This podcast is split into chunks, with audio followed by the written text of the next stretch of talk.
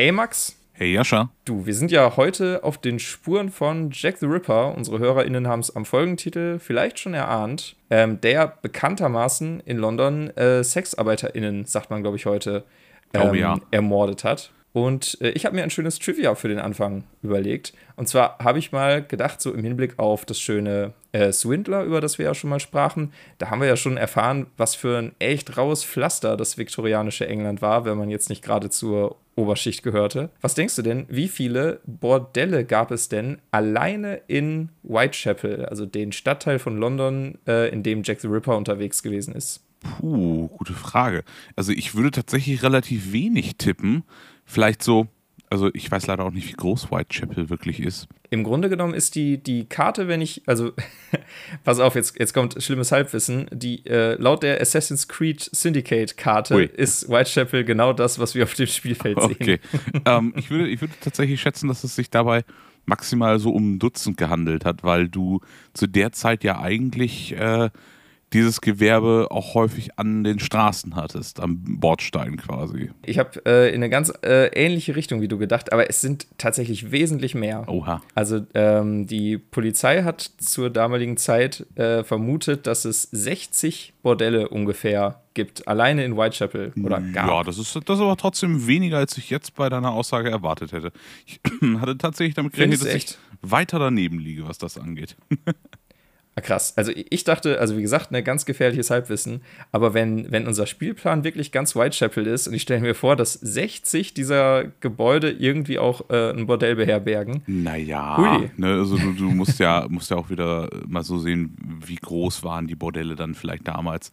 Vielleicht zwei Zimmer und eine, eine ähm, Hausdame, also eine Dame des Hauses, hätte ich jetzt fast gesagt, die das mhm. da geleitet hat und fertig. Ne? Das wird, wird ja keine riesen äh, Betrieb gewesen sein.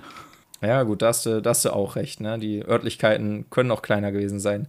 Aber noch eine Zahl hinterher. Die Polizei ist damals auch davon ausgegangen, dass äh, rund 1200 SexarbeiterInnen in Whitechapel unterwegs waren und ihre Dienste da angeboten haben. Das finde ich ist schon äh, eine krasse Nummer. Ich habe aber bei der Vorrecherche auch herausgefunden, dass das vor allem daran lag, dass viele Frauen echt in so eine Gelegenheits- Arbeit sozusagen da reingekommen sind. Also die haben, die wenigsten haben das hauptberuflich gemacht, viele waren irgendwie zwischen Beziehungen, zwischen Jobs und äh, sind deswegen da dann irgendwie für wenige Monate reingekommen. Aber äh, es zeigt einmal mehr, wie krass das Leben da gewesen ist. Ne? Mhm. Gerade als Frau, wenn du alleinstehend warst, dann hattest du echt keine Schnitte mehr groß. Nee, bedauerlicherweise nicht. Das hat sich ja zum Glück erheblich verbessert in der heutigen Zeit. Ja, hofft man zumindest. Und dann gibt es auch noch so nette Leute wie unseren Protagonisten hier in diesem Spiel, der einem das Leben auch noch Wollen wir ihn macht. wirklich als Protagonisten bezeichnen und nicht vielleicht eher als Antagonisten? Oh ja, du hast recht. Das suggeriert das ist, sonst ist so, so positive Gefühle. Jack the Ripper auf seiner Heldenreise durch durch London. Also, Nein, also ganz, Leute, ganz ihr habt gehört, er ist ein Jack the Ripper Fanboy. So, das haben wir jetzt geklärt. Nein, auf keinen Fall. äh, warte, ich, ich, über, ich überpiepe das Ganze hier. Nein, also damit herzlich willkommen, ihr klugen KommissarInnen da draußen, zu unserer heutigen Folge. Die Akte Whitechapel steht auf dem Plan. So ist es. Und an der Stelle, Max, lasse ich dich mal direkt das Wort übernehmen. Was ist denn äh, Whitechapel beziehungsweise die Akte Whitechapel? Ich habe es bis vor kurzem immer Whitechapel genannt. Ja. Ich weiß nicht, ob der englische Titel sich da vom deutschen unterscheidet. Äh, ja, unterscheidet sich tatsächlich mehr. ein bisschen. Ähm, die Akte von Whitechapel ist der deutsche Titel, wie du schon gerade so schön gesagt hast, und der englische Titel ist Letters from Whitechapel und nimmt so ein bisschen Bezug auf diese äh, vier Briefe, die äh, Jack the Ripper ähm, man muss ja immer sagen, eventuell er geschrieben hat, weil man hat niemals jemanden gefasst, der Jack the Ripper gewesen sein soll. Und das ist ja bis heute ein ungeklärtes Mysterium, was da eigentlich, also wer das eigentlich überhaupt war. Ne? Mhm. Dementsprechend muss man das alles immer so ein bisschen, ein bisschen differenziert betrachten. Es gibt äh, wahrscheinlich dazu genauso viele Verschwörungstheorien wie zum Thema Echsenmenschen oder sonst was. vielleicht war Jack the Ripper ja ein Echsenmensch oder ein Illuminat. Ne, möglich, vielleicht oder auch beides. Ein Chemtrail. Vielleicht auch beides, vielleicht auch ein Illuminaten-Echsenmensch, wir wissen es nicht. Aber das tun wir heute auch noch gar nichts zur Sache. Die Akte Whitechapel oder Letters from Whitechapel wurde 2011 schon released, ist also schon ein paar Tage älter. Ich habe heute mit Blick auf den Kalender erschrocken festgestellt, zwölf Jahre ist das schon her. Aber naja, was, was soll's, ne? Zeit rennt und so. Ähm, mhm. Wurde vom Heidelberger Verlag rausgebracht hier in Deutschland. Wir haben auch eine Heidelberger Version noch. Ähm, mittlerweile, wie viele von euch wissen, Heidelberger gibt es so an sich alleine stehend nicht mehr. Da ist jetzt der Asmodee Verlag drüber. Der äh, oder gibt die aktuellen Versionen noch raus. Design und Artists ist ein super kleines Team. Das sind nämlich äh, Gabriel Mari und Gianluca San Santo Pietro, die beide designen und äh, der gute Gian, Gianluca äh, hat das Artwork und den Artist zu diesem Spiel geliefert. Und wenn man sich so ein bisschen anguckt, was die beiden sonst so gemacht haben, ist dieser Fokus auf Mystery und Deduction Games relativ offensichtlich. Was haben sie denn so im Portfolio? Ähm, unter anderem auch das Whitehall, was wir auch stehen haben, was wir äh, fälschlicherweise eine ganze Weile Asche auf unser Haupt für eine Erweiterung von Whitechapel gehalten haben. es sieht aber auch genau so aus. Es ist derselbe Schrifttyp und und das ganze Design ist ja auch ähnlich. Ja, und das Spielprinzip ist ja auch nicht so anders als das von, von Whitechapel vom Grundsatz her. Wir haben es uns ja kurz angeguckt. Und äh, das hat auch einen bestimmten Grund, weil das ist eben von den beiden selben Designern gemacht worden. Na, also mhm. äh, das ist schon, schon so ein bisschen äh, Faust aufs Auge. Ansonsten sind die Spiele tatsächlich eher unbekannt, was das angeht. Ähm, ich persönlich habe sie zumindest noch nicht gehört, die die sonst so designt haben. Es äh, sind beides Italiener, viel also auch im, äh, in Muttersprache, sag ich jetzt mal, was für uns sowieso eher äh, in den Nischenbereich fällt, den wir nicht sofort auf dem Tisch haben. Deswegen habe ich ein bisschen recherchiert und habe festgestellt, dass das meiste davon wirklich so, so Deduction- und Bluff-Games sind, äh, wie es dann hier bei Whitechapel auch der Fall ist. Nun habe ich den Begriff schon oft genug gesagt. Wir haben bei Whitechapel eine Mischung aus einem Bluff-Spiel und einem Social Deduction Game. Das heißt, wir haben auf der einen Seite einen Spielenden, der alleine spielt und auf der anderen Seite bis zu fünf Spielende, die gegen diesen einen Spielenden spielen. Das heißt, man ist immer in der Situation, bluffen zu müssen oder per Deduktion rauszufinden, was macht mein, mein, mein Gegenpart da gerade. Was, was passiert hier jetzt gerade. Ne? Deswegen, es ist ein ganz interessantes Spielprinzip. Ich mag Social Deduction Games sehr, sehr gerne eben weil sie diesen sozialen äh, Aspekt mit, ich muss meinen Gegner verstehen, ich muss irgendwie erkennen können, was er davor hat.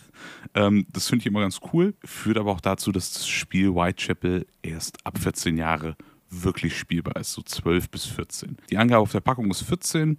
Ich würde irgendwas zwischen 12 und 14 sagen, weil da so ein bisschen, ähm, glaube ich, das Verständnis für diese, für diese Deduktion dahinter da ist. Mhm. Boardgame Geek bewertet das Ganze mit einer Komplexität von 2,65. Das ist auch im gehobenen Mittelfeld, das würde ich auch so unterschreiben. Die Grundmechaniken sind nicht schwer zu verstehen. Dass ähm, die Tiefe oder die Schwierigkeit des Spiels kommt im Endeffekt äh, durch die äh, Spielenden am Tisch. Weil wir hatten zum Beispiel in unserer letzten Runde einen sehr, sehr starken Jack the Ripper gegen uns. Äh, Jascha und ich, nämlich meine, meine bessere Hälfte, Grüße gehen raus, die uns ziemlich nass gemacht hat. Also wir hatten quasi Zero Hints auf irgendwas gefühlt. Jascha und ich sind völlig planlos durch Whitechapel gestolpert, wie die reellen Ermittler. Gleich in der, in der Mechanik reden wir noch drüber, ähm, wie viele Nächte es da gibt, aber ich glaube, in der dritten Nacht bzw. Spielrunde, da hatten wir nicht einen Hinweis gefunden. Also äh, wir haben überhaupt keine Ahnung gehabt, wo Jack the Ripper sein könnte. Ja, das äh, war wirklich, wir waren wirklich äh, völlig ahnungslos. Aber wie du schon sagst, da kommen wir gleich noch ein bisschen detaillierter zu, wenn wir in den Mechanikenteil rüberrutschen. Preislich liegt mhm. das Grundspiel mittlerweile auch so bei 55 bis 60 Euro, je nachdem, wo du es kaufst. Ähm, man kriegt dafür aber auch einen riesigen Spielplan, eine ganze Menge coole Holzmiepel und je nachdem, wie sehr man auf solche Spiele steht, halt auch viel Spielzeit dazu. Ne? Weil dieses Spiel verändert sich in jedem Spieldurchlauf. Weil? Mhm. ne, immer was anderes passiert. Ein Kommentar noch, du hattest äh, gerade äh, Deduction oder Deduktionsspiel mhm. äh, da schon mal als ein Schlagwort benutzt. Deduktion ist ja als Spielprinzip in verschiedene Lager sozusagen einteilbar. Ne? Also jetzt hier bei, bei Whitechapel haben wir so ein Deduktionsspiel, das würde ich irgendwie so als rein logisch, fast schon irgendwie mathematisch bezeichnen. Ne? Ja. Also ähm, da ist nicht so die, die Deduktion im Sinne von, von Sherlock Holmes gemeint, ne? so dass du an den Verhaltensweisen von Figuren, an Hinweisen am Tatort irgendwie was ableitest, aus so Sachhinweisen, sondern das ist alles im Grunde genommen reine Logik, was da ähm, was uns hier bei Whitechapel begegnet. Ja, deswegen, deswegen würde ich sagen, kannst du die Kategorie schon fast als dieses Social Deduction Game einordnen, weil du ja so ein bisschen versuchen musst, dich an deinen Gegner zu, zu orientieren. Es wäre witzig, mal, mal sich zu fragen, ob es auch ein Social Deduction Game geben könnte, was, ähm, was dann tatsächlich nicht so rein ähm, mathematisch funktioniert, sondern wo man halt so im klassischen, wie in so einem klassischen Krimi-Setting Hinweise sammeln kann. Weißt du, mit einer Tatwaffe und so weiter. Nur mal so als, als Gedankenspiel von mir. Mir war aufgefallen, dass man, dass man die Deduktionsspiele ja irgendwie so unterscheiden kann. Aber gut, du hast natürlich recht, ne? Also Social Deduction ist da, äh, hilft schon, das ein bisschen näher ist, zu glaube ich, Ist, glaube ich, wirklich das Stichwort dabei, weil du halt eben auch mit, mit deinen Mitspielenden interagierst dabei und nicht wie bei diesen Sherlock Holmes äh, Deduktionsspielen, ich weiß ja, welche du meinst, ähm, Consulting Detective, da bist du ja im Team unterwegs und versuchst quasi einen Fall zu lösen, der dir vorgelegt wird. Ne? Das ist schon eher ein anderes Deduktions, also eine andere Deduktionsart, würde ich behaupten. Genau. Also ich frage mich, ob man, ob man das ähm, auch als Social Deduction irgendwie umsetzen könnte, also nur so als Gedankenspiel. Es gibt ja so, so Krimi-Dinner-Spiele mhm. zum Beispiel, wo man in verschiedene Rollen schlüpft. Aber da hat man wahrscheinlich auch nicht so die Freiheit, das umzusetzen. Ich glaube, da, wären wir da schon wir jetzt zu dem Pen-and-Paper-Rahmen gelandet, plötzlich. Ja, genau. Also da kommen wir in eine ganz andere Richtung. War mir, war mir einfach nur so aufgefallen. Aber das, das sei auf jeden Fall gesagt. Ne? Also es ist kein, kein Deduktionsspiel wie das von dir gerade genannte Consulting Detective, sondern das ist wirklich ein, äh, ein reines Logik-Ding im Grunde genommen, wie man hier Jack the Ripper auf die Schliche kommt. Oder auch nicht. Also als grobe Einordnung. Oder eben auch nicht, so wie wir beide. Genau. ähm, genau, also ihr merkt schon, das alles kriegt ihr schon mal für einen Grundpreis von 55 bis 60 Euro gestellt. Es gibt noch eine Erweiterung mit dem sehr passenden Untertitel, also den gleichen Übertitel und den Untertitel Dear Boss. Ist deswegen so passend, finde ich, weil einer der Briefe, die Jack the Ripper vermeintlich an die Ermittler geschrieben hat, war ähm, an den Ermittlungsleiter, also wenn ich da jetzt richtig recherchiert habe, man mag mich Lüge strafen oder äh, äh, verbessern bitte daraus, wenn ich es jetzt gerade falsch habe, weil es ist auch immer so eine Sache, welche Doku, welche Seite, welchen Bericht guckst du dir an. Die unterscheiden sich auch in einen kleinen Feinheiten, aber einer der Briefe ging an den Ermittlungsleiter und begann mit den Worten Dear Boss. Und das finde ich schon ziemlich mhm. cocky, muss ich ganz ehrlich sagen. So an den Ermittlungsleiter zu schreiben, also lieber Chef, ne? La la la la la. Und du denkst dir so, jupp, alles klar, da hat jemand auf jeden Fall Balls of Steel. ja, also wenn, wenn diese Briefe wirklich von dem Mörder kommen, dann äh, ist das auf jeden Fall, also ich meine, steht außer Frage, aber das unterstreicht nochmal, was für ein richtiger Arsch der Typ gewesen ist. Ne? Ja, das, das in jedem Falle. Das hast du schön zusammengefasst. ich sage gerade die ganze Zeit so selbstverständlich Typ, weil ich glaube, das ist die einzige, der einzige Fakt über ihn, der als relativ gesichert gilt, dass es äh, ein Mann gewesen ist, weil vermutlich die, die meisten Prostituierten äh, zur damaligen Zeit sich nicht auf, auf äh, Frauen als Kundinnen da eingelassen hätten. Das meine ich rauszuhören. Also auch da gab es halt so eine homophobe Tendenz, selbst in dem Milieu natürlich. Und ähm, ich glaube auch die, die Gewalt, mit der diese Morde da passiert sind, da hat die Polizei relativ schnell so den Schluss gezogen, das wird vermutlich ein männlicher Täter gewesen sein. Aber soweit ich weiß, Max, vielleicht weißt du da mehr, äh, ist über Jack the Ripper ansonsten nicht so viel bekannt, ne? Äh, ja, das ist, das ist tatsächlich so, dass äh, zumindest auch meinen Recherchen nach und auch den Dokus, die ich darüber privat mal gesehen habe, zumindest auch bei diesen Dokus und allem, wird nie klar genug definiert, wer das jetzt genau war und was da, ne, also was da genau der Hintergrund ist. Die letzten hm. Theorien, die ich jetzt noch mitgekriegt habe, waren, dass es wohl ein, ähm, ein deutscher Seemann gewesen sein soll, der in dieser Zeit dort vor Anker lag und deswegen nicht gefasst werden konnte, weil er logischerweise wieder auf hoher See war, als äh, alles vorbei war. Aber wir, man hat ja auch schon ganz zu Anfang haben ja die Ermittler diesen, diesen Elefantenmenschen, in Anführungsstrichen, wie sich das ja da nannte, ne, in den Ermittlungsakten verdächtigt. Da haben sie dann ja Versuche gemacht, dass man mit so viel Zusatzgewicht am Körper gar nicht weit genug laufen könnte, um diese zwei Morde in einer Nacht zu begehen und Ladida. Und da gibt es, glaube ich, wirklich mehr Theorien als wirkliche, wirkliche Verdächtige. ja, ist, ist auch äh, symptomatisch für die ganze Denke, ne? Weil, äh, also dass man da jemanden irgendwie äh, framed, der, der im, im, Verständnis der damaligen Zeit irgendwie sowas Monströses an sich hat, ne, weil man sich, weil man sich auf die Art und Weise eben nicht so mit der, mit der grausamen Realität oder der Möglichkeit auseinandersetzen kann, dass das auch einfach nur ein, ganz in Anführungsstrichen normaler Mensch gewesen sein kann, dem man das nicht an der Nasenspitze ansieht, dass er Böses im Schilde führt. Ne? Ähm, weil das ja eventuell dann auch der Polizei eher so Versagen nahegelegt hätte. Ne? Das, das stimmt. Da habe ich aber auch noch ein paar Ansätze tatsächlich für den Mechanikenteil später zu. Ah, okay. Ich hoffe, ich nehme es dir noch nicht vorweg. Nein, ich hatte gut. nämlich Ich hatte nämlich auch eine, eine Doku dazu irgendwo mal gesehen und da wurde das, das Versagen der Polizei auch so ein bisschen auf so ein, so ein klassistisches Vorurteil zurückgeführt. Man dachte so, also wenn da unten in Whitechapel, wer, wer da so grausam solche Taten begeht, das muss irgendein Barbar gewesen sein und ähm, deswegen ist im Grunde genommen eine ganze potenzielle Gruppe an Tätern gar nicht ins Visier gekommen.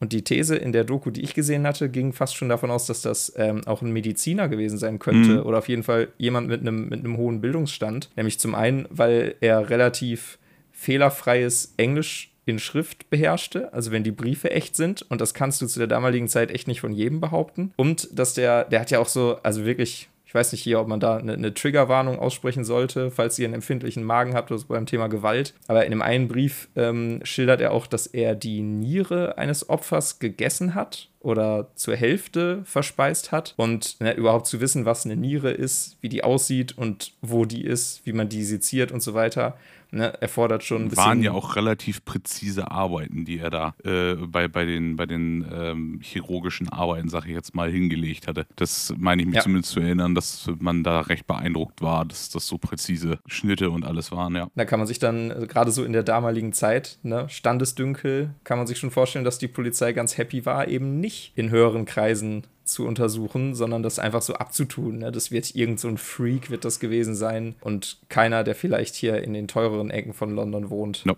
Also es ist schon schlimme Geschichte. Das stimmt. Aber wir kommen wieder ein bisschen vom eigentlichen Hauptthema ab. Ähm, das war nämlich eigentlich noch die Erweiterung zu Whitechapel. Ähm, die liegt so bei 15 bis 25 Euro. Da gibt es eine relativ große Preisspanne, je nachdem, wo ihr die kauft online. Die Erweiterung liefert euch Plastikminiaturen statt der im Hauptspiel enthaltenen Holzmiepelchen und noch diverse Zusatzkarten für so Verdächtige und Polizeifähigkeiten. Die äh, sind nochmal so ein kleiner Spice-Up fürs, fürs Grundspiel, sag ich jetzt mal. Und äh, es ist ein verbesserter Sichtschirm für den äh, äh, Spielenden, der Jack spielt, dabei. Wir konnten die Erweiterung nicht mehr rechtzeitig genug in die Finger kriegen dafür. Aber ähm, wenn ihr die da draußen schon irgendwie mal in der Hand hattet und das benutzt habt, gebt uns gerne mal unter der Folge oder irgendwie in den Kommentaren Feedback, wie ihr das fandet und ob das eine in euren Augen lohnenswerte Erweiterung des Hauptspiels darstellt. Weil das ist ja bei Erweiterungen auch immer so ein, ja, 50-50-Ding. Ist es nützlich oder ist es nur nice to have? Gerade wenn so, ein, wenn so ein Spiel von sich aus im Grundspiel schon einen hohen Wiederspielwert hat, das finde ich hat Whitechapel nämlich, ne, ohne zu viel vorwegzunehmen, ähm, kann man sich auch noch fragen, selbst wenn die Erweiterung gut ist, ist sie so gut, dass sie dem wirklich noch was hinzufügt oder kann man mit dem Grundspiel alleine auch schon Stunden über Stunden Zeit verbringen. Na, selbst im Grundspiel haben sie ja auch so Zusatzdinger äh, mit eingebaut. Da hatten wir ja drüber gesprochen, dass du noch so kleine Zusatzgimmicks quasi hast am Ende des Tages. Mhm, die stimmt. wir ja für die vereinfachte Version am Anfang beim ersten Mal spielen zum Beispiel rausgelassen hatten. Aber äh, das war von meiner Warte aus soweit erstmal alle Eck- und Rahmendaten mit sehr, sehr viel Zeit, bla bla. zu äh, Whitechapel. Ich würde sagen, da können wir gleich den Sprung äh, ins nächste Thema wagen, oder? Ja, lass uns das tun. Ähm, ich werde ein bisschen was über die Story erzählen, beziehungsweise wir haben jetzt schon eine ganze Menge erzählt, denn ganz angenehm mal wieder, hier bei äh, die Akte Whitechapel gibt es gar nicht so viel Exposition, weil das Spiel ja eben wieder auf wahren Begebenheiten zumindest aufbaut ne? und die dann eben so im, im Sinne des Spiels mit ein bisschen mehr Freiheit eben den SpielerInnen äh, überlässt. Das heißt, äh, das ganze Spiel ist im Jahr 1888 in London angesetzt, ne? wie zu erwarten. Äh, und die Story imitiert halt den echten Kriminalfall und auch dieser Schein von Echtheit, der zeigt sich so im ganzen Design. Also die Charakterbilder der Ermittler zum Beispiel, das sind Originalaufnahmen, beziehungsweise ich glaube auch so, so Tuschezeichnungen, falls es keine Fotos von den Personen gab. Da ist, glaube ich, auch irgendwie so eine, so eine Zeichnung bei von mindestens einem Ermittler. Das finde ich, find ich richtig klasse. Also dieser, dieser Story-Bezug der, es, es, kommt einem wirklich vor, als hätte man irgendwie so Akten in der Hand. Ja, so, so richtige, authentisch, authentisches Material aus der Zeit. Das finde ich ist richtig super. Genau, wir haben ja bei Swindler, wie gesagt, schon ein bisschen was über das viktorianische Zeitalter und die Industrialisierung und so erfahren. Und bei Die Akte Whitechapel gehen wir in diesen Sumpf im Grunde genommen nochmal ein bisschen tiefer rein. Ne? In der Anleitung des Spiels wird uns Whitechapel auch schon vorgestellt. Ne? Also wir kriegen so, ein, so, so eine Mini-Exposition und auch da wird schon darauf hingewiesen, wie viele Sexarbeiterinnen es eben in Whitechapel gibt. Ne, ich zitiere mal hier: Prostituierte stehen an jeder Straßenecke und sie nennen sich die Unglücklichen. Ja, das ist natürlich ein, eine ganz treffende Bezeichnung, so im Hinblick auf das, was jetzt noch kommen wird. Ja, denn die SpielerInnen spielen fünf echte Scotland Yard-Ermittler aus der Zeit mit wie gesagt, echten Fotos bzw. Zeichnungen auf den Charakterkarten und ähm, ich glaube, es sind auch immer die jeweiligen Positionen, die diese Personen innerhalb der Polizei bzw. Scotland Yard inne hatten, die auch auf den Charakterkarten abgebildet sind ne? oder eben unten drunter stehen. Da steht dann eben, was ist es, Chief Lieutenant XY aus der damaligen Zeit. Also es sind wirklich die Menschen, die in dieser Fahndungsgruppe quasi da den Helm auf hatten. Und ein Spieler bzw. eine Spielerin spielt eben auch Jack the Ripper. Ne? Das ist das, was Max gerade schon sagte. Ne? Bis zu fünf Spieler gegen einen. Ja, korrekt. Also wunderschön, muss man sagen. Es können sich tatsächlich nur zwei Spielende mit dem Spiel beschäftigen. Einer ist Jack, einer spielt die anderen fünf Ermittler oder bis zu fünf Ermittler und ein Jack. Also ihr habt eine breite, breite, also breite Bandbreite an, an Möglichkeiten, aber ihr verliert nichts dadurch. Das ist das Schöne. Mhm.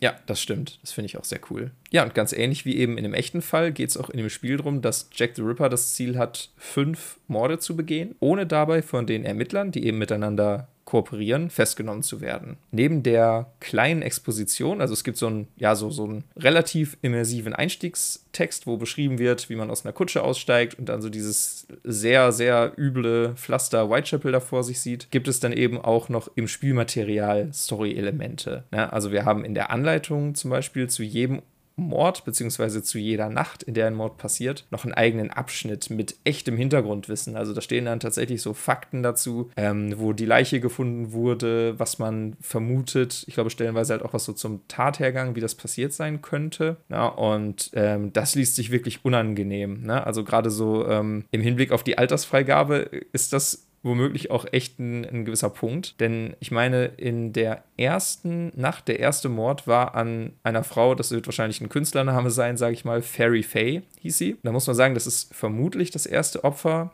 am 26.12.87 steht es in der Anleitung, soll sie ermordet worden sein, Gerüchten zufolge. Und äh, Presse und andere Autoren der damaligen Zeit waren echt schnell dabei, das als äh, erfunden abzustempeln. Wirft auch nochmal so einen Blick auf die damalige Zeit und wie die Menschen da gelebt haben. Also wenn du dir wenn du dir heute mal vorstellst, irgendwie, es, es gäbe das Gerücht, naja, heute, heute würde man es wahrscheinlich besser überprüfen können, aber es, es wäre, es würde der Verdacht im Raum stehen, jemand wäre ermordet worden und in der Presse liest man so, sofort von am nächsten Tag ohne nähere Investigation, dass das irgendwie erfunden sei. Das ist schon, das ist schon bitter, ne, das so runterzuspielen. Ja, ja, klar, aber wie du schon sagtest, in der Zeit ja bei äh, bestimmten Randgruppen der Gesellschaft nicht gerade unüblich gewesen. Ja, richtig. Aber ich, ich sag's mal so, ne, wie gesagt, Thema Altersfreigabe, das äh, Spiel zeichnet kein sehr schönes Bild, wie wir es bei anderen äh, Kandidaten, über die wir gesprochen haben, hier schon hatten bei uns im Podcast.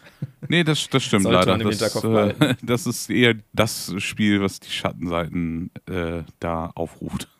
ja, und neben diesen Story-Schnipseln dann in der Anleitung, ne, zu diesem Hintergrundwissen, haben wir auch auf dem Spielfeld, auf der Karte von Whitechapel, so ja in ich denke mal so angedeutet in Blut, also zumindest in so einer roten Schrift, ist dann eben bei den jeweiligen Orten noch notiert, in welcher Nacht wer da umgebracht wurde. Also ich glaube, wenn man das Spiel häufiger spielt, dann kennt man die Namen, um die es da ging, wahrscheinlich auch auswendig. Das, das hat schon eine gewisse Immersion, ne? kann man nicht anders sagen. Anders als im Kriminalfall, ne? wie gesagt, wir sind ja hier in einem Spiel, es soll also nicht, nicht der geraden Linie folgen. Der Unterschied zum echten Fall ist, dass eben der Jack-Spieler oder die Spielerin hier storymäßig ein bisschen selbst eingreifen kann. Ne? Denn äh, wer hier in welcher Nacht und an welchem Ort umgebracht wird. Das ist eben die freie Auswahl von Jack. Und na, wie gesagt, das ganze Spiel ist ein Social Deduction Game. Da, da wird nicht im Sherlock Holmes Sinne deduziert, sondern es geht vor allem darum, eben die, den Fluchtweg in der Tatnacht zu rekonstruieren und äh, den Hideout, also den, den Unterschlupf von Jack herauszufinden. Ne? Und auch da geht es natürlich nicht darum, die Ermittlungen jetzt eins zu eins nachzustellen, wie sie damals waren, sondern die Spieler ähm, können da ganz frei sich durch Whitechapel bewegen im Rahmen ihrer Bewegungsreichweite und an ganz unterschiedlichen Enden frei sich überlegen, äh, wie sie eben diesen Unterschlupf finden. Das ist im Grunde genommen so der, der Storyrahmen, um den es geht. Max, bevor ich zu dir übergebe zum Mechanikenteil, eine kleine Ankündigung an der Stelle. Die ein oder anderen von euch haben wahrscheinlich in unserer letzten Folge Maus und Mystik gemerkt, äh, da haben wir ganz schön lange über den Mechanikenteil gesprochen. Wir hatten, glaube ich, von, von einer Stunde 45 Minuten haben wir, glaube ich, über eine Stunde Mechanikenteil gehabt. Deswegen haben Max und ich beschlossen, dass wir jetzt mal eine etwas andere Schiene fahren in den zukünftigen Folgen. Wir wollen nämlich den Mechanikenteil mehr so, mehr so Highlight-mäßig beleuchten. Das heißt, ihr bekommt von uns jetzt keine ausführliche Besprechung der Anleitung im Grunde. Die könnt ihr von jetzt an selber lesen, wenn euch das Spiel interessiert. Sondern wir gehen mal auf die Punkte ein, die uns in der Mechanik besonders gefallen, nachdem wir natürlich so ein bisschen die Grundmechanik erklärt haben. Ich werde auch äh, in den Show Notes, beziehungsweise, ne, wir sind ja, wir sind ja auf Spotify nativ, da werde ich auch mal wieder eine Umfrage an euch schalten, wo ihr uns Feedback geben könnt, ob euch das gefällt. Ähm, weil wir haben ein bisschen die Hoffnung, dass wir es damit ein bisschen weniger technisch und vielleicht auch ein bisschen ein bisschen kurzweiliger hinbekommen. Ja, und, und weniger äh, Tutorial-artig. ja, Genau, genau. Ne? Ein bisschen Arbeit wollen wir ja euch da draußen auch überlassen. Wenn ihr euch vielleicht auf, auf Grundlage von dem, was wir hier quatschen, das Spiel doch holen wollt, dann könnt ihr die Anleitung selber lesen ab jetzt. Eben, eben. genau. Und damit, Max, zu den Mechaniken. Ja, Erzähl uns bin was. Bin ich am dransten. Das hört sich doch schon mal gut an. Also, grob gefasst ist das Ganze, ich weiß nicht, ob es viele noch von euch kennen, sowas wie Jagd auf Mr. X oder sowas. Ganz ähnliches Prinzip. Wir haben einen Spielenden, der den Bösen, Mr. X, Mrs. X, Jack the Ripper, wie auch immer wir ihn nennen wollen, in dem Falle hier Jack the Ripper übernimmt. Und wir haben die übrigen Spielenden, die die fünf Ermittler unter sich aufteilen. So weit, so gut, das ist schon mal die grundsätzliche Rollenverteilung. Die fünf ErmittlerInnen arbeiten zusammen im Team, Jack the Ripper arbeitet alleine. Zu Beginn des Spiels wählt Jack insgeheim sein Hideout auf dem Spielplan. Also gibt es einen riesigen Spielplan von Whitechapel in diesem Falle mit ganz vielen Nummern drauf. Jack the Ripper wählt unter diesen Nummern insgeheim seinen Hideout auf, schreibt sich das auf seinen Zettel hinter seinem Sichtschirm. Ne? Da auch nicht luschern, sonst versaut ihr euch das Spiel. und dann geht es auch schon richtig los im Spiel. Jack muss die Verbrechen tatsächlich auch nach historischen Begebenheiten begehen. Das fand ich immer an Whitechapel relativ interessant. Es sind insgesamt vier Nächte. Fragezeichen? Ich glaube ja, ne? Ich glaube auch. Ja, vier Nächte, fünf Tote, genau. In den ersten zwei Nächten tötet Jack the Ripper jeweils einen, also jeweils ein, eine unschuldige, nee, eine unglückliche werden sie ja im Regelwerk genannt. In der dritten Nacht muss er sogar zwei Opfer finden und in der vierten Nacht noch ein letztes Opfer. Diese vier Nächte laufen immer nach demselben Prinzip ab. Der Jack the Ripper Spielende darf seine unglücklichen Marker verteilen. Die Polizei darf sich im Viertel verteilen, also in Whitechapel verteilen, an bestimmten Eckpunkten und Knotenpunkten, quasi die Streifen markieren, die durch Whitechapel patrouillieren, um eben Jack the Ripper zu fassen. Und dann wird ausgesucht, welche der Unglücklichen auf diesem Spielplan Jack the Ripper denn heute als sein Opfer wählt. Mhm. Und von dieser Stelle aus, wo der, äh, der erste Mord geschehen ist, muss der Jack the Ripper Spielende seinen Hideout erreichen den er vorher ausgewählt hat. Der bleibt auch in jeder Nacht gleich. Also Versteckwechseln ist äh, kein Thema. Das war, ist zu modern. Ähm die ganzen OP-Geräte müssen ja alle irgendwie transportiert werden. Genau, eben. Und dann muss derjenige halt mit seinen Bewegungen von diesem Fleckchen wegkommen und hat dabei eigentlich immer nur die Bewegungsmöglichkeiten von einem Zahlenfeld zum anderen. Damit es mhm. für die Ermittelnden aber nicht ganz so einfach wird, ist der erste Punkt, dass zwischen zwei Zahlenfeldern, also man muss nochmal kurz ein Stück zurückrudern, ein bisschen verwirrend gerade, denn die Polizisten bewegen sich nicht über diese Zahlenfelder, sondern über kleine Quadrate, die zwischen den Zahlenfeldern verteilt sind. Und es gibt teilweise Zahlenfelder, die sind Dazwischen sind vier von diesen kleinen Kästchen, auf denen sich die Ermittler bewegen. So ein Ermittler darf aber nur zwei Felder pro Zug gehen. Das heißt, an manchen Stellen hat Jack the Ripper einen massiven Geschwindigkeitsvorteil, um eben die Unterzahl zu fünf Ermittelnden auszugleichen. Zusätzlich dazu hat er auch noch ein paar Special-Bewegungen zur Verfügung. Denn Jack the Ripper kann eine Kutsche nehmen und sich dadurch zwei Nummernfelder weiter bewegen. Oder eine Gasse nehmen also nicht die Straße langlaufen, sondern wirklich in einer Gasse verschwinden und so von einem Häuserblock auf die andere Seite des Häuserblocks gelangen,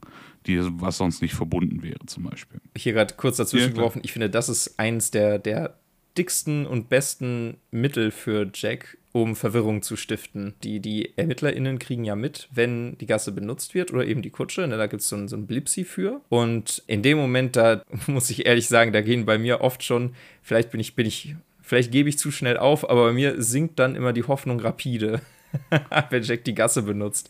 Weil dann kann er fast überall sein. Ja, wenn man vorher keinen Anhaltspunkt hatte, wo Jack war, dann wird es danach noch schlimmer. Das ist schon richtig. Ja, richtig. Ähm, wie er schon, schon so schön gesagt hat, wir kriegen über, als Ermittelnde über diesen Marker mit, dass Jack eine Gasse oder eine Kutsche benutzt hat. Und gerade auch der Punkt, die Kutsche ist echt nett beschrieben im Regelwerk, was so ein bisschen wieder in den Ermittlungs- und Storyteil rüberschlägt. Denn die Spieledesigner haben da dann mit reingeschrieben, Hufe trappeln auf dem Pflaster. Nicht jeder kann sich zu dieser Zeit eine Kutsche leisten. Was wenn ich wieder so diesen, diesen leisen ah. Vorwurf und Hint in den Raum wirft, so von wegen so, hey, na, Kutsche, gut betucht, Medizin, vielleicht nicht. Der arme Schlucker von nebenan. Leute. also. Das ist schon krass, ne? Gerade, gerade in Whitechapel überhaupt eine Kutsche. Na gut, tagsüber wahrscheinlich gar nicht so selten, aber ne, das wird man sich heute als gediegener Serienmörder vielleicht nicht mehr trauen, ne? so auffällig unterwegs zu sein. Ja, vor allen Dingen. In meinem Lambo erstmal mitten durch die Nacht zu fahren. Genau, also es ist halt vor allen Dingen zu der Zeit ja auch eine Seltenheit gewesen. Weil so eine Kutsche, die hatte nicht jeder und es war ja nicht wie ein Bus. Du konntest ja in den meisten Vierteln, konntest du ja nicht einfach am Straßenrand stehen und äh, hier bullen Kutsche und es, es, hat einer angehalten und dich mitgenommen für ein paar, für ein paar Groschen. Du musstest, ja, anders als bei Sherlock Holmes. Ja. Genau, also klar gab es das sicherlich auch so Droschken-Services, die dich irgendwie für, für ein paar Münzen mitgenommen haben. Aber A, nicht mitten in der Nacht in Whitechapel und, und B, ja, gibt nicht mal ein B. Schon schlimm genug, ne? Also, einfach nur A. genau, einfach nur A. Punkt. Das ist, das ist schon schlimm. Aber wir als Ermittler sind halt auch nicht ganz hilflos an der ganzen Stelle. Wir können nach unseren Bewegungen die Zahlenfelder, die zu uns direkt anliegend sind, können wir nach Hinweisen suchen. Oder natürlich auch Verhaftungen vornehmen, da kommen wir später noch zu. Wenn wir nach Hinweisen suchen und der Jack-Spieler ist während dieser Nacht an diesem Feld vorbeigekommen, muss er uns das mit einem kleinen Hinweis Blipsi markieren. Das heißt, wir wissen, ah, vom Tatort da hinten ist er da vorne lang gekommen. Okay, dann ist er vielleicht in diese Richtung unterwegs. Dann können wir unsere Ermittlungen in die Richtung shiften und vielleicht noch mehr Hinweise über seinen Weg herauskriegen. Ne? Weil mhm. das eigentliche Ziel des Spiels ist es ja, Jack the Ripper in einer Nacht, in der er getötet hat, zu verhaften. Und das schaffen wir natürlich am einfachsten, Whitechapel ist unglaublich groß, schaffen wir natürlich am einfachsten, wenn wir seinen Hideout einengen und uns in dem Bereich aufhalten, weil dort muss er zwangsläufig hin. Denn der Jack-Spieler kann die Nacht nur überstehen, wenn er innerhalb von seinen festgelegten Bewegungs- Punkten. Also je nachdem, wie lange Jack the Ripper mit seinem Mord wartet, kriegt er so und so viele Bewegungen. 15 bis maximal 20 Bewegungen kriegt er, bis, ähm, bis er an seinem Versteck sein muss. Schafft der Jack the Ripper-Spieler das nicht innerhalb dieser Bewegungszeit, ist er am hellerlichten Tag blutverschmiert auf offener Straße und hat verloren. Das kann dann nicht mal Geld wieder gut machen. In der Zeit vielleicht doch schon, aber äh, das wäre wär für Re Spielregeln ein bisschen doof. Hat der Jack the Ripper-Spieler 20 Euro dabei, hast du verloren. Was? Und dann irgendwer von den Leuten am Tisch so, ich habe nichts gesehen. Genau. Kein Hinweis. Ich bin mir sicher, dass das nicht Jack the Ripper war. Naja, egal. Das Ziel der Ermittelnden wiederum ist es, in dem Moment Jack the Ripper zu stellen, während er noch draußen unterwegs in Whitechapel ist. Das können wir schaffen, indem wir natürlich ihn den, den Spielenden möglichst weit einengen und wissen, oh, er ist hier durchgekommen, äh, Mathe Magie, oh, er wird jetzt wahrscheinlich auf diesem Feld da direkt neben stehen. Jetzt gehe ich mal zu dem Feld hin und verhafte auf dieses Feld. Wenn da nämlich Jack, Jack the Ripper steht, hat er verloren. Und äh, die Ermittelnden haben einen ausgezeichneten Job gemacht. Tut er das nicht, ist halt einfach vergebene Liebesmüh. Dann seid ihr hektisch um die Ecke gekommen, habe ich dich! Und seht eine Mülltonne. Hast du gerade so, so zur Einordnung, du sagtest schon, Whitechapel ist riesig. Das sind, glaube ich, 180 Felder oder so? Oder sind es, sind es oh, so um den Dreh, oder? Genau, Felderanzahl habe ich tatsächlich gar nicht auf dem Schirm gerade. Aber ich glaube, ich wir sind an so, die 180 dabei, ja. Genau, ne? Also ihr könnt euch vorstellen, 15, also so, ne, zwischen 15 und 20 Feldern von diesen, ich sage jetzt einfach mal 180, sind es, wo Spuren drauf kommen können, wenn Jack the Ripper sich da lang bewegt. Das heißt natürlich, ne, für die, für die ErmittlerInnen eine Menge abzugrasen. Und wenn, äh, jetzt, wenn jetzt der Hideout nicht am selben Ort immer bleiben würde jede Nacht, dann wäre das, wäre das, denke ich mal, überhaupt nicht zu schaffen. Und dann kann man sich vielleicht auch ein Bild davon machen, wie sich das eben anfühlt. Ne? Wie gesagt, wenn man da nur mitbekommt, Jack benutzt äh, die Gasse und springt jetzt quasi durch einen Häuserblock und man denkt sich wirklich nur, oh, okay, er könnte jetzt buchstäblich in alle Himmelsrichtungen irgendwo hingegangen sein. Und wenn man den Ausgangspunkt nicht mal ansatzweise kennt, naja. Ja, das ist schon gut. also ich finde, es ist schon ein relativ schwieriges Spiel als Ermittler, ne? Also Man muss aber auch sagen, es ist nicht schon. unbedingt so daneben. Ich habe tatsächlich auch recherchiert, so grob, wie Whitechapel von der Größe her zu dem Zeitpunkt überhaupt war. Und im Jahr 1900, äh, 1895 wo die letzte, wo scheinbar damals eine Volkszählung gemacht wurde, ähm, lebten auf diesen 1,37 Quadratkilometern, die diese, dieser einzelne Distrikt umfasst, 73.000 Menschen. Das war zu diesem Zeitpunkt der dicht besiedelste Teil Londons und wohl auch einer der dicht besiedelsten Teile der damaligen Welt, weil du ja, 53.000 Menschen knapp auf einen Quadratkilometer hattest ne, so vom, vom Flächen. Und es war halt hauptsächlich ein Immigrantenviertel. Der, an der Stelle, muss man leider sagen, war zu der Zeit halt auch einfach eine wirklich bevorzugte Gegend für solche Sachen. Weil halt eben ja, klar, die Polizei ne? sich dort sehr, sehr wenig hat blicken lassen. Die Leute waren mehr oder weniger sich selbst überlassen. Und wenn da irgendwas passiert ist, dann haben die Leute halt damals leider auch noch häufiger irgendwie weggeschaut und sich gedacht, oh nee, nee, ach komm, das, das, nee, da kümmern wir uns jetzt nicht drum, kein Bock. Ne? Ja, wenn du so bedenkst, organisierte Kriminalität ne, blüht ja gerne da, wo eben die Autorität nicht ist. Und wenn die Polizei den Bereich quasi schon aufgegeben hat, vielleicht auch ein bisschen Schiss davor hat, ne, weil es ja auch gefährlich dahin zu gehen, gerade so als Polizist, dann floriert da natürlich alles Mögliche.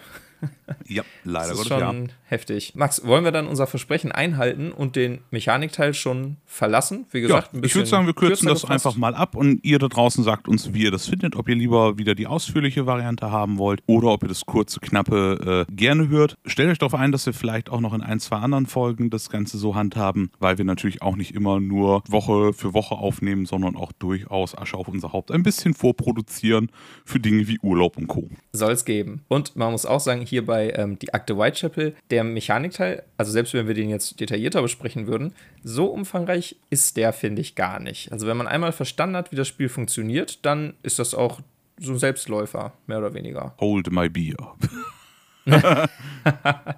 ja, man, man, man, kann, man kann natürlich immer viel rausholen und mit allem, ne, mit, mit, wie gesagt, es gibt auch noch äh, so ein paar Sonderregeln, die man optional sich noch da mit ins Boot holen kann. Da gibt es noch so ähm, gefakte, also hier so gefälschte Hinweise gibt es ähm, als eine Zusatzregel. Da kann Jack the Ripper, wenn er schon fünf Hinweise abgelegt hat, also schon fünfmal verfolgt wurde sozusagen, ein Feld mit einem gefälschten Hinweis belegen, was dann, auf dem man dann eben keine Spuren mehr finden kann und auf dem die Ermittler auch nicht mehr verhaften können. So, so kleinere Zusätze gibt es da noch. Ich glaube, das ist jetzt nur einer von mehreren. Mhm. Ähm, aber da gehen wir, glaube ich, nicht im Detail weiter drauf ein. Nee, aber es gibt viele, viele kleine Details, die das Ganze noch ein bisschen bisschen ausschmücken, sag ich jetzt mal. Und das finde ich eigentlich ganz geil. Max, soll ich mal mit dem Look and Feel dann an der Stelle? Ja, übernehmen? fang du mal an, dann äh, hören die Leute immer nicht nur mein zartes Stimmchen. Ja, ich finde zuallererst mal, äh, ja, wie bei den allermeisten Spielen, die wir bisher besprochen haben, so das Artwork, das Ambiente, die Atmosphäre. Es ist natürlich düster, wie gesagt. Ne? Ich meine, wie willst du Jack the Ripper äh, freundlich bunt aufbereiten? Das wäre ja auch irgendwie unangemessen. Aber ich mag diese Atmosphäre, wenn man das, wenn man das so sagen kann. Also so dieses dunkle, tatsächlich auch ein bisschen beängstigende. Und ich finde gerade durch diesen ähm, oh, schwieriges Wort, Authentizitismus da drin, ist das nochmal ein ganz besonderes Gefühl. Also, dass man eben seine, seine Ermittler, die man da spielt, äh, mit Foto da vor sich hat und weiß, wie die heißen, wann die gelebt haben, wie alt die sind, kann man an den Bildern auch ungefähr so ablesen. Man hat wirklich eine, ja, fast schon so eine Verbindung zu diesen Figuren, die man da hat. Ne? Das ist nicht der Fantasy-Elf äh, Legolam, sondern Das sind halt Menschen, die echt gelebt haben und wirklich sich äh, mit diesem Fall befasst haben. Gut, gut das Copy, den Copyright Infringement umgangen. Ja, weißt du, ne?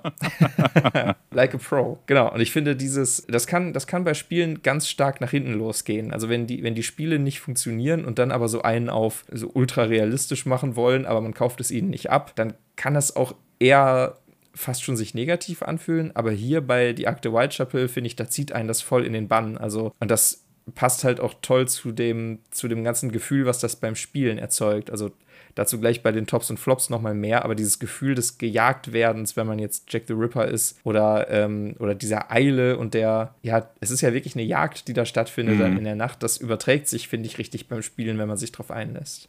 Ja, das auf jeden Fall. Also wir sind ja sowieso beide äh, große, große Fans von immersivem Spielen und äh, also teilweise war es ja. schon krass. Also wir haben uns teilweise schon echt ein bisschen geärgert über uns selbst, weil unsere Ermittlungen dann auch keine Erfolge hatten und wir die Schlinge irgendwie gefühlt äh, ins Leere zugezogen haben und dann saßen so, da fuck. Ja, ich wollte mehrfach meine Melone auf den Tisch werfen und mein Abzeichen. Ja. Weil das so frustrierend war. Ja, ich musste Jascha ein, zwei Mal seine Marke wiedergeben. Hier ist meine Marke und meine Waffe. Wer sind Sie und was ah. machen Sie in meinem Büro? Sie können mir nicht einfach eine Waffe hier lassen. ah. Das ist illegal. Ja. Damals, ne, wenn es keiner mitbekommt. Auch heute ist, sind Dinge, die keiner mitbekommt, nicht illegal. wenn es keiner sieht, ist es kein Verbrechen. Ne? So. Ah nee, wie sagte Homer Simpson, wenn ich es nicht sehe, ist es kein Verbrechen. Dann hält er sich die Augen zu und fährt über die rote Ampel. ja, stimmt, ich erinnere mich. Simpsons, old but gold. Oh ja. Was ich auch sehr, sehr cool finde, sind die ähm, Figuren für die SpielerInnen. Also Jack the Ripper ist schwarz mit einem angedeuteten Zylinder und ähm, die Ermittler sind alle so kleine Figuren mit diesem klassischen englischen Bobby-Helm mit dem Nippel obendrauf. Ja, also ich finde, das ist eine, eine, eine, schöne Bildsprache und ist halt na, unverwechselbar. Du weißt sofort Bescheid, ja, ähm, definitiv. was diese Figuren darstellen. Und Find vor allen sehr, Dingen sehr äh, ermöglicht es auch ausgezeichnete Namensgebung. Es gibt die Farben Blau, Grün, Gelb, Rot und Braun. Der, die braune Figur war für mich natürlich ganz klar Bobby Brown. Ne? Also muss man, muss man ja einfach mal ganz knallhart so sagen. Und ich fand das auch schön, den grünen Bobby Dylan zu nennen. Weil Dill, du verstehst, grün. Uh, ja, ja, wir verstehen leider, Max. Nein, ich kann, ich kann mich bei deinem Humor ja nicht ganz rausnehmen. Nein, bin definitiv ja, bin ja mitschuldig dran. Du bist genauso schlimm wie ich, mindestens. Wenn nicht sogar ja, noch will, schlimmer. Ich will mich, ich will mich nicht äh, darüber erheben. Kann gut sein, dass ich auch über, über solche Sachen mich freue. Wahrscheinlich, Wenn ja. Ich Erich den Roten ziehe in Whitechapel, dann bin ich auch froh. Okay. äh, Max, ich gebe weiter an dich. Hast du Dinge zu ergänzen? Ja, ich habe tatsächlich eigentlich so gut wie gar nichts zu ergänzen, muss ich einfach ganz knallhart so sagen. Ich finde es auch toll, dass, äh, also gerade die Figürchen, die Miepelchen, es ist alles aus Holz, es ist wertig, nachhaltig. Das ist toll. Dieser Spielplan ist nicht zu klein, nicht zu groß. Also man kriegt hier noch einen normalen Küchentisch drauf. Der Artstyle gefällt mir unglaublich gut. Also man hat wirklich so, ein, so eine alte Whitechapel-Karte teilweise mit Randnotizen noch dran. Also das ist schon cool. Gefällt mhm. mir. Also ähm, finde ich wirklich klasse. Kann ich dir leider nicht so viel hinzufügen, deswegen. Aber dann, dann äh, kannst du direkt hier fließend weitermachen mit den Tops und Flops, würde ich behaupten. Ja, dann mache ich das mal. Ich äh, habe ein bisschen mit unserer Regel gebrochen, aber im positiven Sinne. Ähm, mhm. Ich fange mal einfach mit dem Negativen an, mit meinem Flop für dieses Spiel. Betont auf Singular, Flop. Ich finde, der größte Flop dieses Spiels ist und bleibt einfach dieser unglaublich sputtelige Sichtschirm für Jack. Wir haben dieses ganze Spiel zwei Stunden gespielt, vor kurzem erst extra, um es für den Podcast noch wieder aufzufrischen. Und meine bessere Hälfte, die den Jack gespielt hat. Ich habe ab dem siebten Mal aufgehört mitzuzählen, wie oft sie ihren Sichtschirm umgeschmissen hat bei einer unbedarften Bewegung, weil der einfach die Standfestigkeit einer gerade geborenen Giraffe besitzt angehustet und umgefallen. Also wirklich, no offense, das ist definitiver Verbesserungspunkt. Den, vielleicht muss man sagen, vielleicht bringt die Erweiterung da die Verbesserung. Ich weiß es nicht, den konnte ich nicht testen, diesen Schirm. Aber der, der im Grundspiel drin ist, ist einfach Schrott. Die Karte ist Schrott da drin, habe ich mir sagen lassen von den Leuten, die bis jetzt Jack gespielt haben. Und die Stabilität ist ein Witz. Also dabei no. wäre es so einfach, dass in so ein bisschen hier in so einer etwas härter, in so einer etwas stabileren Pappe, weißt du, wie so eine vier Gewinntafel, so zwei Füße mit einer Kerbe drin, die äh, die Karte und dann kannst du die so vor dich hinstellen und ineinander stecken. Ja, du kannst ja auch weiterhin so einen auffaltbaren Schirm machen, wie es da ist, damit du den Sichtschutz nach links und rechts hast. Du könntest ihn aber einfach aus dickerem Material als keine Ahnung 120 Gramm Fotopapier machen. Weil viel, viel dicker ist das nicht. Also jeder, der mal diese, dieses extra dicke Luxus-Druckerpapier in der Hand hatte, der weiß jetzt genau, wie sich diese Spielleiter, also dieser Spielerschirm da anfühlt. Und das ist halt einfach gerade in so einem Szenario, wo es so unglaublich wichtig ist, dass ich eben nicht versehentlich meinen Hideout und meine Route offenbaren kann, die ich hinter meinem Schirm notiere.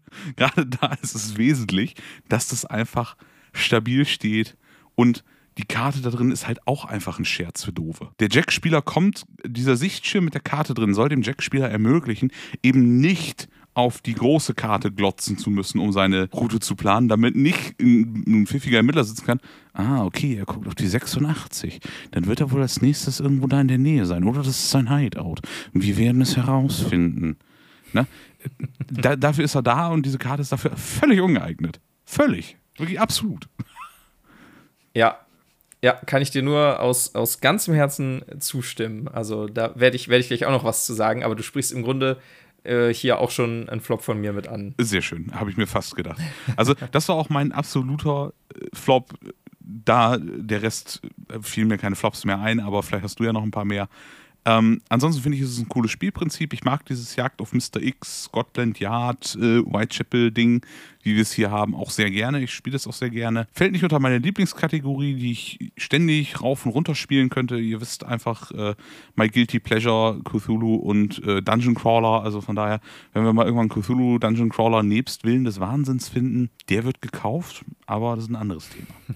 ähm, es ist eine unglaublich gute Umsetzung der Vorlage, finde ich gerade, dass du da diese Originalmaterialien hast. Ich habe in der Recherche noch rausgefunden, dass eben diese Briefe, die wir bei Whitechapel verwendet finden, dieses Dear äh, Boss, äh, Saucy Jack und äh, From Hell und sowas, ähm, dass diese Briefe tatsächlich die sind, die mit modernen DNA-Tests als am ehesten von Jack the Ripper kommend eingestuft werden. Natürlich auch immer noch kein Garant, aber zum Beispiel in einem der Briefe wird angekündigt, dass dem nächsten Opfer etwas Bestimmtes angetan wird und es wird dann tatsächlich auch gemacht. Und diese Dinger sind nicht mhm. abgedruckt worden in irgendwelchen Zeitungen. Die sind tatsächlich bei Zeitungen eingegangen, aber nicht in diesem Detailgrad wohl irgendwie in der Presse gelandet. Ergo vermutet man bei solchen Briefen natürlich, dass es der originale Jack war, der es geschrieben hat. Ist ja heute immer noch eine beliebte Taktik, so Trittbrettfahrer ähm, rauszunehmen, ne? dass man halt die Informationen an die Öffentlichkeit ganz genau dosiert, ja. damit nicht jeder genau über alles im Bilde ist, Eben, was genau. die Ermittlung angeht. Und ähm, das fand ich halt sehr, sehr cool gemacht, wie sie es alles geschafft haben. Du hast es ja auch vorhin schon angesprochen, mit den Originalermittlern dabei und allem drum und dran, die wirklich an diesem Fall äh, seitens von Scotland Yard, aka Metropolitan Police, beteiligt waren. Und das finde ich schon reichlich cool alles. Großes Kompliment halt auch ein Zusatztop für mich ist der Detailgrad, den man da reingesteckt hat. Ne? Dass man wirklich auf die Ermittler eingegangen ist, dass wir im Regelwerk diese, diese Zusatzinfos haben, ähm, wer in welcher Nacht wo gestorben ist. Also ihr könnt theoretisch wenn ihr das wolltet, könntet ihr mit der Spielanleitung und dem Spielplan einen originalen Jack the Ripper spielen. Wirklich die Reihenfolge seiner äh, Opfer einhalten. Weil mhm. die Punkte, an denen die Opfer starten, sind exakt die, wo historisch bedingt diese Morde passiert sind. Also großes Kompliment für diesen erschreckenden Detailgrad. ja, unbedingt. Ich hatte, ich hatte ganz am Anfang schon gesagt, ne, eben durch äh, Assassin's Creed Syndicate, was ich gespielt habe, was sich über ganz London erstreckt. Ähm, ich ich habe mich ein bisschen gefreut, dass, äh, dass wirklich in beiden Spielen anscheinend Whitechapel so authentisch abgebildet ist, weil man, wenn man halt stundenlang dadurch navigiert, man erkennt diese Karte einfach wieder. Also ich, äh, wenn ich mir die Straßennamen jetzt auch noch merken würde, dann könnte es auch sein, dass man sich da vor Ort heute noch mehr oder weniger zurechtfindet oder irgendwie Punkte wieder erkennt. Also äh, da haben sie wirklich auch hier bei Die Akte Whitechapel gut drauf geachtet. Also so wie ich es jetzt einschätze zumindest ja, wie gesagt, von meiner Warte aus ein absoluter Pluspunkt, weil ich mag so, so Kleinigkeiten, so Detailverliebtheit dahinter. Und ähm, ja, das war auch schon so meine, meine Top-Flop-Section. Also ich kann da das, äh, das Redemesser an dich weitergeben. Das Redemesser. ja, wir Sehr sind schön. ja heute äh, äh etwas, äh, ja, etwas, etwas stechender unterwegs. Also äh, gibt es heute für dich das Redemesser. Hier, hold this. Messer scharf kombiniert, genau. Korrekt. genau, also du, du hast im Grunde genommen mit deinem Flop mit dem äh, Jack Bildschirm. Ein Flop bei mir so, ja, schon mit angeschnitten. Ne, ich hatte es in, in anderen Folgen schon gesagt, ich bin unheimlich schlecht in diesen sozialen Deduktionsspielen eigentlich. Also, äh, ob das jetzt Werwolf ist oder andere Formate so in der Richtung, ich, ich kann mit dieser Metaebene da nicht umgehen. So dieses, ähm, also wenn, wenn ich meine, wenn ich meine Züge plane, dann will ich die auch in Ruhe planen können. Ich will nicht beim Nachdenken darauf achten, dass man mir nicht ansehen darf, dass ich nachdenke. Weil es ist ja letztendlich so, jedes, also alles, was du machst als Jack, während du deinen Zug planst, kann ja verräterisch sein. Ähm, es kann sein, dass, dass du natürlich in einem Moment, in dem du jetzt als Jack eingekesselt bist von der Polizei, da ist es klar, dass du ein bisschen länger brauchst, um deinen nächsten Zug zu planen, weil du wirklich jetzt ganz genau aufpassen musst und dich anstrengen musst, dass du da heile rauskommst. Und ähm, dieses Zögern in dem Moment, wo so viele Ermittler zusammenstehen, ist natürlich das Signal, dass sie dir sehr nah sind. Also das, das Denken aus der Situation heraus macht offensichtlich, was gerade, wie gerade die Lage ist. Und das ist einfach so ein Umstand, den mag ich bei keinem Spiel. Also weder jetzt hier bei The Akte Whitechapel noch bei Werwolf noch irgendwo. Ich bin jemand, der, der seine Züge gerne genau und in Ruhe planen will, ohne diesen, ohne so Sachen im Hinterkopf zu haben. Und ähm, die Blickrichtung, die du gerade angesprochen hattest schon, die fällt da natürlich auch mit rein. Ne? Also insofern ist dieser Spielschirm ja erstmal eine tolle Sache, ne? dass man da nicht unbedingt sieht, wo ich hingucke. Aber dadurch, dass ich ja auf diesem, auf dem Jack-Bildschirm ja die Ermittlerfiguren nicht sehen kann, und äh, wie gesagt, ne, wir haben so roundabout 180 Felder, die Karte ist groß. Ähm, da kann man sich nicht so eins zu eins wenn man jetzt kein fotografisches Gedächtnis hat oder so, sich merken, wo sind die Ermittler gerade, sondern du musst zwangsläufig mit dem Feld abgleichen da vor dir. Wo stehen sie denn jetzt genau? Ist das die 151 oder die 157? Welches ist es jetzt genau? Ne? Du, bist, du bist gezwungen, da häufiger hinzuschauen. Und ich kann mit sowas echt nicht umgehen. Max, als ich bei euch war und wir das einmal nochmal aufgefrischt haben, da habe ich äh, mein Leid ja schon mal geklagt, ne? dass ich ähm, mit sowas nicht so umgehen kann. Und da hast du ja auch ganz zu Recht gesagt, dass das aber ja auch ein Skill ist, also sich dieses Nachdenken nicht anmerken zu lassen und das überspielen zu können, das gehört also schon auch zu dem Spiel dazu. Irgendwie, so könnte man auch argumentieren. Aber ne, das ist bei mir dann in dem Fall ein persönlicher Punkt, ich kann das halt einfach überhaupt nicht und bin dann auch schnell genervt. Ich war jetzt zum Glück nicht Jack, aber wenn ich Jack wäre, dann wäre ich total gehetzt die ganze Zeit. Noch authentischer wahrscheinlich. Ja, ich glaube auch. Ich glaube, das wäre wär nicht so dein Fall. ich, ich war ja schon einmal Jack und ich wurde auch relativ schnell gefasst. Also, ne, wie schön. Ich bin kein guter Mörder anscheinend. Ist doch auch Das ist auch schon mal ein positiver Faktor. Ne? Äh, meistens kommen die Mörder aus dem Verwandten- und Freundschaftskreis. Also, ich fühle mich jetzt gerade sicherer. ich würde mich zu blöd anstellen, meinst du? Maybe. Also, wenn, wenn du es tun würdest, würdest du zumindest ziemlich schnell erwischt werden, weil du auch relativ schlecht lügen oder keine Geheimnisse behalten kannst. ja, wahrscheinlich das ein, ein Misch aus allem. Und ich, ich habe tatsächlich noch einen, ähm, einen zweiten Flop. Äh, und zwar hast du gesagt, gerade eben schon bei der Mechanik, dass Jack sich natürlich weiter bzw. schneller bewegen kann. Ne? Jack bewegt sich zwischen den Zahlenfeldern und die Ermittlerfigürchen können nur zwischen den kleinen schwarzen Quadraten sich bewegen. Und zwischen den einzelnen Zahlenfeldern können schon mal bis zu vier dieser Quadrate liegen. Da kann also Jack äh, mit einem Zug quasi zwei Ermittlerzüge machen, weil die Ermittler maximal zwei Quadrate gehen können in einem Zug. Und ähm, je nachdem, in, bei welcher Straßenecke du gerade bist, kann das für Jack schon eine riesige Distanz sein. Ne, ich, ich, erinnere mich, wie Mona da ihren, ähm, ihren Fluchtweg uns am Ende der Runde offenbart hat, wie, wo sie da langgelaufen ist. Und die ist da quasi auf diesem Spielfeld, äh, der irgendwie, ja gut, ist jetzt schwer in Zentimetern zu sagen, aber die, die, ist da quasi von einem Stadtteil in den anderen geflitzt innerhalb eines Zuges, weil ähm, die, die Laufweite ist ja nur dadurch begrenzt, dass da kein anderes Zahlenfeld zwischen sein kann. Sie hat, glaube ich, drei Kreuzungen oder so da übersprungen, weil die Linie da durchging ohne ein anderes Zahlenfeld. Und uff, das fand ich schon heftig. Also die ist vollkommen in einem Zug uns entwischt im Grunde genommen. Das fand ich ein bisschen, ein bisschen zu krass. Ja, das, das gebe ich zu, das fand ich auch ziemlich heftig. Ne? Aber andererseits, du sagtest auch schon, ne, es gibt halt fünf Ermittlerfiguren auf dem Tisch. Ähm, und es geht ja darum, das ein bisschen taktisch zu planen, einzukreisen und herauszufinden.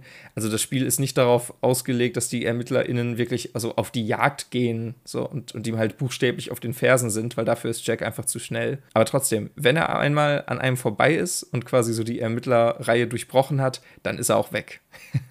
ja, dann ist es zumindest ziemlich schwer, ihn wieder, wieder zu packen zu kriegen, das stimmt schon. Genau. Also wenn man, wenn man nicht taktisch irgendwie einen Vorteil sich aufbauen kann, war es das. Ja, aber gehört halt auch so zum Spiel. Ja, das definitiv. Äh, zu den Tops. Einmal ganz fix die Zusatzregeln überhaupt, dass es die gibt. Ne? Wir hatten gerade den falschen Hinweis schon mal erklärt. Du hattest gesagt, äh, man kann das mit diesen äh, Briefen auch noch spielen. Das finde ich einfach so prinzipiell cool, dass es das gibt. Ne? wissen unsere HörerInnen wahrscheinlich auch schon, so äh, Ausbaumöglichkeiten, da sind wir große Fans von. Insgesamt, das ganze Feeling ist für mich auch noch ein Top. Also, wie gesagt, ne, die Rolle des, des Jacks kenne ich jetzt nur aus der Erinnerung, ne, das ist eine Weile her. Aber für mich, ne, der weiß, dass er nicht gut in sowas ist, ist das so ein krasser Nervenkitzel gewesen. ich war mega nervös dabei. Dabei ist es nur ein Brettspiel, aber es überträgt sich bei mir. Und es macht einfach einen tierischen Spaß auf der ErmittlerInnenseite, dieses Knobeln und auch das Soziale dabei. Ne, man, man muss ja auch gucken, ähm, wie kommuniziert man untereinander ähm, man sollte natürlich seine, seine Taktik und seine Vermutungen nicht äußern, bevor Jack seinen Zug gemacht hat, weil man ja auch ne, sich nicht verraten will. Ne, man, kann, man kann auch untereinander Jack ein bisschen in die Irre führen, indem man erstmal einen falschen Verdacht äußert, so nach dem Motto, ah, hier, da vorne, da ist der, ist der Hideout, das, klar, da müssen wir uns zusammenziehen.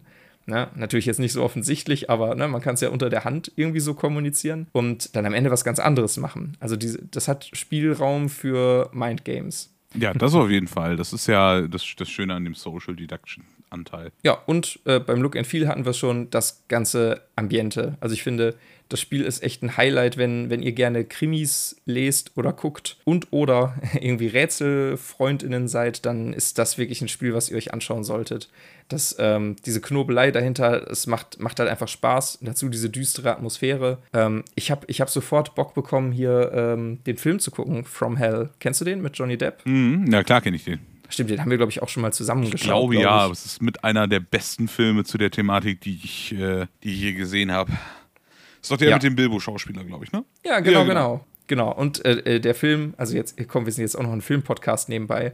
Ähm, der Film greift auch sehr schön das auf, was wir hier im Vorgeplänkel gesagt haben. Also dieses, ähm, dieses Thema Standesdünkel und, und äh, in, in welchen Denkbahnen man ist. Und am Ende kommt es dann doch unerwartet. Ja, also das äh, finde ich sehr cool. Also ja. super interessant. Also er macht das, der, der Film macht es gut. Max, deine Bewertung zu dem Ganzen? Ich würde Whitechapel oder die Akte Whitechapel ähm, tatsächlich mit sieben mörderischen Miepeln bewerten. Ist für mhm. mich ein cooles Spiel, es macht auch Spaß. Wir haben ein paar äh, vielleicht auch subjektive äh, Flops gefunden, aber Social Deduction ist einfach nicht mein Lieblingsspiel. Dementsprechend, äh, da ich immer noch subjektiv bewerte, äh, bin ich bei 7 von 10. Das kann ich sehr, sehr gut nachvollziehen. Ich gebe 6 von 10 mörderischen Miepel. Nämlich genau aus demselben Grund, was du gerade gesagt hast. Ähm, in meinem Fall, wie gesagt, einfach ganz, also 100% subjektiv gesprochen, weil Social Deduction gar nicht mein Ding ist, ziehe ich sogar noch einen mehr ab und gebe 6 von 10. Wie gesagt, in dem Fall echt eine klare subjektive Färbung von mir. Ich kann das Spiel aber trotzdem gerade allen Krimi-Fans, Rätselfans echt empfehlen, weil es hat auch mir Spaß gemacht, selbst wenn es nicht mein Genre ist. Und ich finde, ähm, es macht auch einen großen Unterschied in der Spielerfahrung, ob man auf der ErmittlerInnenseite steht oder eben Jack ist. Und für mich, für mich ist das der beste Kompromiss, eben selber zu ermitteln, weil ich dann nicht ganz so doll auf jeden Blick und jeden, äh, ja, jede Bewegung irgendwie achten muss. Und dann macht mir das auch tatsächlich Spaß. Ja, kann man so nicht viel weiteres hinzufügen, finde ich. Sehr schön, sehr schön. Guck mal, jetzt sind wir knapp über eine Stunde gekommen. Das ist doch mal. Na, wir, wir hatten auch schon eine kürzere Folge. Ich glaube, unsere kürzeste geht irgendwie knapp eine Stunde, 50 Minuten oder so. Aber ähm, ja, ist doch auch mal ganz Aber wir haben ja auch nicht den Anspruch, snackable zu werden, ne? Genau. Also keine Angst, wir machen keine 5-Minuten-Folgen. Kurzrezensionen sind auch noch nicht geplant. Genau, Vielleicht es müssen eigentlich 30 Minuten sein, damit wir irgendwann Werbung schalten können, genau wie bei YouTube. genau, genau, genau. Es geht nur ums Geld. ja. ja. Ich glaube, unser Geschäftsmodell hat, hat äh, Lücken. Vielleicht so ein, zwei. Aber diese Lücken können wir ja schließen, indem ihr uns cool bewertet und äh, euren Freunden, Onkel, Tanten, Anverwandten, Großmutter, Großvater erklärt, dass wir ein cooler Podcast sind vielleicht auch erklärt, was ein Podcast ist und dann äh, empfiehlt und auf Hören drückt regelmäßig. Ja, unbedingt. Egal in welchem Podcatcher ihr uns hört oder auf Spotify, iTunes, wo auch immer. Lasst uns gerne eine Sternebewertung da für den Algorithmus. Das hilft uns äh, immens weiter, ein bisschen in die Feeds von Leuten reingespült zu werden, die uns vielleicht noch nicht kennen. Ne? Und ähm, ja, insgesamt wie immer, wenn ihr Feedback habt oder Spielvorschläge, Fragen, Kommentare, alles Mögliche, dann ähm, könnt ihr uns per E-Mail oder per Instagram erreichen. Max, wie läuft das denn ab? Ja, das äh, ist gar nicht so schwer, wie man meinen möchte. Wählt einfach euer favorisiertes E-Mail-Programm aus und äh, schickt eine neue E-Mail, vorzugsweise mit Text und Betreff, an unseren äh, ja, an unsere Outlook-E-Mail-Adresse boardgamebravery at outlook.de. Ihr dürft auch gerne den Stil des äh, verruchten Jacks wählen und äh, sie mit dir Boss oder dir Jascha oder Max be äh, beginnen. Da äh, seid ihr völlig frei. Und ähm, für die gruseligen Instagram-Nachrichten findet ihr uns einfach unter boardgamebravery.podcast. Da findet ihr mich. Bei den E-Mails findet ihr meistens Jascha. Und ich glaube, das war soweit alles, oder Jascha? Ja, das würde ich auch sagen. Wollen wir schon anteasern, was in der nächsten Folge auf die HörerInnen zukommt? Da kommt nämlich, glaube ich, ein weniger bekanntes Spiel. Das stimmt. Und ich tease es nur mit einem einzigen Satz, einem kurzen an. Guilty Pleasure.